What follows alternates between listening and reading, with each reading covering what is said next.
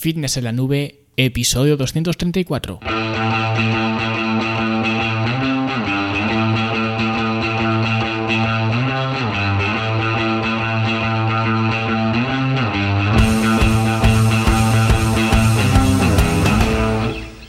Bienvenidos a todos un viernes más aquí a vuestro podcast a Fitness en la Nube donde hablamos de fitness, de nutrición, de entrenamiento y donde cada viernes, cada semana os traigo las técnicas, consejos, estrategias, trucos y como lo queráis llamar para que construyáis un mejor físico y tengáis un estilo de vida más activo y más saludable. Hoy vamos a hablar de cómo mantener la masa muscular especialmente cuando nos hacemos mayores. En el título he puesto a partir de los 40, pero en realidad pues no es que haya una edad determinada a partir de la cual pues haya que aplicar lo que vamos a ver hoy, sino que es algo que con el paso del tiempo pues obviamente nos va a ir ocurriendo a todos, con lo que tenemos que vigilar bien lo que hacemos o lo que no hacemos, y de eso es precisamente de lo que vamos a hablar hoy. Y como siempre, antes hablamos, por supuesto, de la Academia de Fitness en la Nube, la academia para verte mejor, sentirte mejor y rendir mejor, donde esta semana seguimos de nuevo con el curso de básicos del entrenamiento y hemos visto la estructura de series y repeticiones, las más utilizadas, cuáles son las más recomendadas para principiantes, cómo ejecutarlas cuando estamos digamos, de forma empírica en el gimnasio, por qué se utilizan unas y no otras, en fin, que aunque es un curso muy básico, por eso se llama básicos del entrenamiento, son cosas realmente que me atrevería a decir que el 95% de la gente que va a un gimnasio no sabe. Con lo cual, ahora que lo pienso, no sé yo si es tan básico. Pero en cualquier caso, os recomiendo que le echéis un vistazo porque vais a aprender un montón, ¿vale? fitnessenlanube.com, ya sabéis, son 10 euros al mes y tenéis acceso a toda la información. Y nada, no os voy a dar mucho más la chapa, ¿vale? Vamos a hablar ya de mantener nuestra masa muscular cuando nos hacemos mayores, porque este es un tema muy importante, ¿vale? Ya seguramente los más asiduos al podcast me habréis oído hablar de algo llamado sarcopenia, que la sarcopenia es una condición eh, médica que básicamente consiste en la pérdida de masa muscular con el paso del tiempo, ¿vale? Esto también, quienes hayáis leído mi libro El lunes empiezo, ahí también lo explico más, más despacio, pero básicamente es eso, ¿vale? Es que conforme nos hacemos mayores, pues nuestra masa muscular se pira, por así decirlo. Entonces, esto no es algo reversible. De hecho, em, desde que mucha gente ha descubierto esta palabra que hace cuatro días ni siquiera conocían, porque yo llevo hablando de esto ya bastante tiempo, lo podéis ver o mejor dicho escuchar en los podcasts, pero ahora hay mucha gente que se está subiendo al carro diciendo cosas como la cura para la sarcopenia o ponle freno a la sarcopenia como si fuera una campaña de la DGT, ¿no? Y aquí hay que dejar una cosa clara, no se puede revertir este proceso, es decir, no puedes hacer nada para evitarlo, con lo que perder masa muscular vas a perder, ¿vale? También depende obviamente de la masa muscular que hayas tenido cuando eras más joven. Es decir, si cuando eras más joven tenías mucha masa muscular, pues obviamente vas a perder.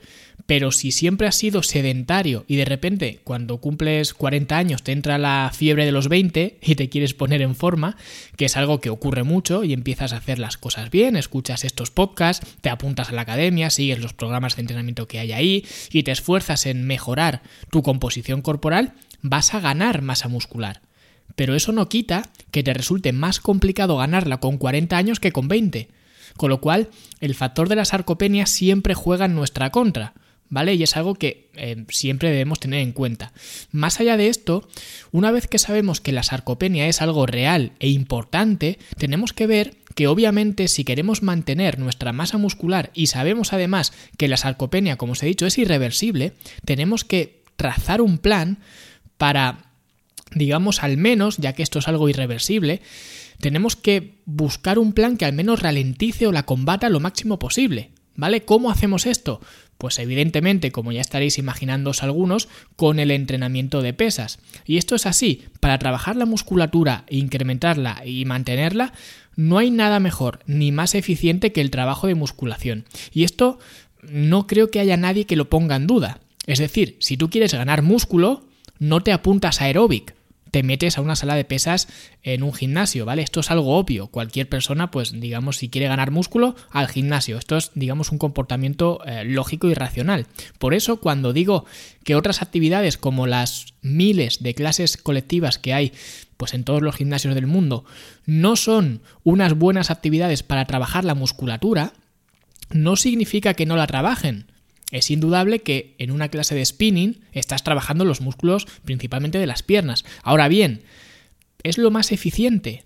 Aquí es donde viene lo que mucha gente no quiere escuchar, que no es lo más eficiente. Porque si tenemos en cuenta que incluso en condiciones favorables, algo que de hecho ni siquiera existe en ningún momento de la vida, ni cuando tienes 20 años, porque ganar masa muscular es un proceso arduo, es un proceso complicado, es algo para lo que el cuerpo, ya digo, ni con 20 años coopera, nunca el cuerpo coopera porque no quiere cambiar, no quiere crecer. Pero incluso con 20 años, si quieres tener unas piernas eh, grandes, apuntarte a spinning no parece ser la mejor alternativa ni la más eficiente. Imagínate entonces cuando tienes 40 y la sarcopenia viene galopando, pues es incluso más complicado. ¿Vale? Por eso digo que ni con 20 años la opción racional si quieres piernas más grandes sería apuntarte a spinning, pues imagínate con 20 años más cuando tengas 40. Por eso digo que estas actividades no es que sean malas, aunque la verdad, el spinning en concreto no es de mis favoritas. Hice un vídeo además hace tiempo en las redes sociales, que no sé si lo habréis visto, ¿vale? Pero al margen de eh, lo que compartía en ese vídeo, si quieres mantener tu masa muscular, la actividad que tienes que hacer es trabajo de musculación, le pese a quien le pese. Que con el spinning o el body pump o el gap eh, también trabajas los músculos. Sí, pero te vuelvo a decir lo mismo. Hacer eso no es en absoluto lo más eficiente. Con lo cual, habiendo una cosa que es más eficiente que otra y que incluso pelear con la sarcopenia con esta actividad tan eficiente que sería el trabajo de masa muscular, el trabajo de musculación, ya es complicado, ¿para qué vas a optar por otra actividad que es menos eficiente todavía? Porque la única razón para optar por estas actividades es que realmente te guste practicarlas y disfrutes haciéndolas. En ese caso, apúntate y disfruta de esa actividad, sea la que sea. Pero incluso en ese caso, eso no sería un motivo para descartar, para no hacer trabajo de musculación. Es decir, las actividades deportivas que te gusten deberían de ser un complemento a la actividad de musculación. O al revés, si quieres, la actividad de musculación un complemento a la actividad deportiva que te guste. Pero hay que tener en cuenta esto. La musculación es la actividad que mejor va a proteger tu masa muscular. Porque hay algo que mucha gente no se para a pensar. Y es que si el trabajo de musculación preserva e incluso aumenta tu masa muscular, cuanta más masa muscular puedas retener y acumular, especialmente en esos años, los 40, 50 y demás, mejor podrás practicar esas actividades que tanto te gustan.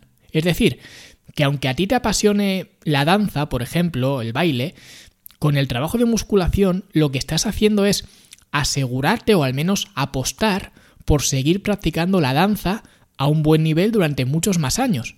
Cosa que si no lo hicieras, si solamente hicieras la danza porque es lo que te gusta y no hicieras trabajo de musculación porque no te gusta o por lo que sea, con el paso del tiempo, conforme fueras perdiendo esa masa muscular, porque no la estás protegiendo, porque no estás haciendo trabajo de pesas, que obviamente la vas a proteger mejor que una persona que esté todo el día tumbada en el sofá, es lo que he dicho antes. Que una cosa no sea eficiente para mantener o retener esa musculatura no significa que no trabajes la musculatura. Obviamente, si haces danza o cualquier otra actividad deportiva, vas a estar em, haciendo un trabajo muscular. Pero no es lo más eficiente, con lo cual, al final llegará un momento en el que o bien por esa pérdida de masa muscular tengas que bajar el nivel de la danza y hacer, pues no sé, movimientos más sencillos, ¿vale? Un trabajo, un entrenamiento más sencillo, con rangos de movimiento más cortos, que esto además, em, esto de la flexibilidad también lo voy a mencionar ahora después, pero en cualquier caso tendrás que bajar el listón con la danza en el mejor de los casos y en el peor de los casos incluso dejar de practicarla. Cuando si hubieras tenido la picardía, no sé si decir la inteligencia o lo que sea, pero si hubieras protegido tu masa muscular usando entrenamientos de musculación como te estoy contando aquí ahora, ese deterioro te seguiría llegando, como digo, no es algo eh, reversible, pero en lugar de llegarte a una edad determinada, lo mismo puedes aguantar bien otros 7-8 años practicando danza. Quizás no al máximo máximo nivel, pero aguantando un poco más el tipo. Es decir, no te curas, por así decirlo, entre comillas, porque tampoco es que sea una enfermedad como tal, pero sí que retrasas ese envejecimiento prematuro. Y lo que decía antes del rango de movimiento de las articulaciones es otra de las ventajas del trabajo de musculación, porque habitualmente cuando nos vamos haciendo mayores, nos damos cuenta como que estamos más entumecidos y que nuestras articulaciones pues no están tan sueltas, digamos, ¿no? Están, estamos más tiesos, somos menos móviles y mucha gente achaca esto con un problema de flexibilidad. De hecho, yo he escuchado a mucha gente cuando se trata de flexibilidad recomendar, por ejemplo, el yoga. Algo que no estoy para nada en contra, ni mucho menos, ¿vale? Aunque solamente tengo que decir que solo he hecho una clase en mi vida de yoga, pero la gente por alguna razón tiende a pensar que si me falta flexibilidad, si me falta rango de movimiento en las articulaciones, el yoga es lo mejor que puedes hacer. Y esto no es así del todo, ¿vale? Porque eh, os voy a explicar un poco la razón, porque tú cuando estás estirando en una clase de yoga no estás modificando la elongación que tiene el músculo, es decir, la longitud que tiene el músculo sigue siendo la misma. Si lo mides, mide lo mismo. Y tampoco se cambia la estructura de los tendones, es decir, ni la estructura muscular ni la de los eh, tejidos conectivos se modifica. Con lo cual, ¿por qué me siento más flexible cuando hago yoga? Y de hecho, ¿por qué soy digamos, empíricamente más flexible. ¿Por qué puedo tocarme los dedos de los pies? Por ejemplo, que esto es algo que mucha gente que hace yoga enseguida te presume en el buen sentido, digamos, o alguno igual lo hace en el mal sentido, pero se ponen a hacer posturas súper complicadas donde se les ve o se les nota una muy buena flexibilidad. Pero lo que poca gente entiende es que esa flexibilidad está exhibiendo, digamos, el, el, yogi, ¿no? La persona que hace yoga, o como se llamen, que tampoco lo sé, no lo digo a modo despectivo, simplemente por ignorancia, no sé cómo se denomina la gente que hace yoga, ¿no? Pues cuando vemos esas posturas, eh, pues con una flexibilidad enorme, eso no es el resultado de unos músculos más flexibles, es el resultado de un sistema nervioso más eficiente. Básicamente cuando tú estiras un músculo un día y otro día y otro día y cada vez eres capaz de estirarlo más, lo que en realidad estás haciendo es enseñarle al sistema nervioso, al cerebro, que está bien estirarse y llegar hasta una determinada posición. Con lo que al final esa flexibilidad que tú estás viendo no es más que tolerancia al dolor. Al principio no podías llegar a esa posición porque te dolía y ahora sí que puedes. Y como digo, esto es algo bueno, no estoy diciendo que sea malo en absoluto, pero es lo que es. Hacer un protocolo de flexibilidad no flexibiliza los músculos, no los hace más largos.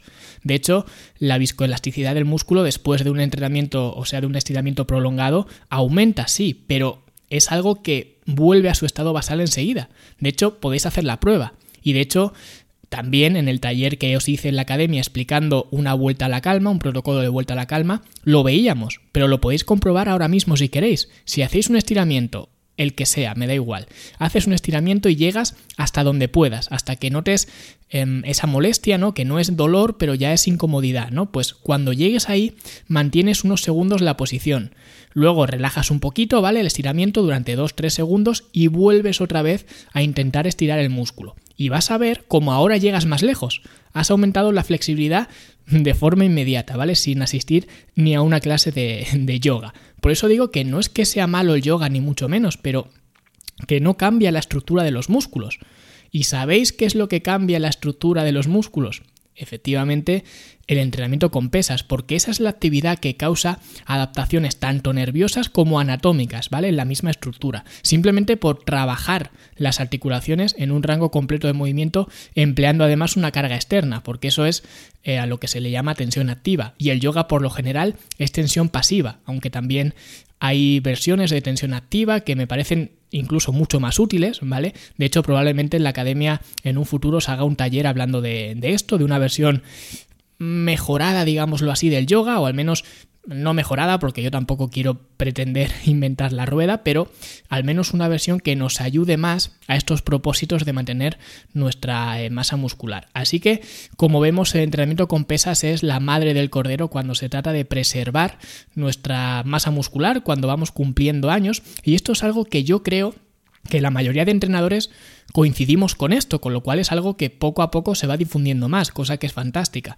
Pero el problema muchas veces cuando una persona de, no sé, 40 o 50 años, pues descubre que el entrenamiento de musculación es lo mejor que puede hacer para cuidar su masa muscular, se apunta al gimnasio, lógicamente, como digo, es el patrón lógico, quieres mejorar tu masa muscular, te apuntas al gimnasio, empiezas a entrenar y obviamente si no has entrenado nunca antes, empiezas despacio, poco a poco, que es lo que recomiendo, obviamente. Pero esto lo voy a ligar con el episodio, creo recordar, eh, de la semana pasada, que era de la intensidad en el entrenamiento. Y es que lo más habitual es que, especialmente la población, ya digo, de 40, 50 años en adelante, le tengan cierto respeto a ir intenso en el gimnasio. De hecho, mucha gente dice que ya con una determinada edad te tienes que olvidar de levantar pesado y empezar a hacer más repeticiones.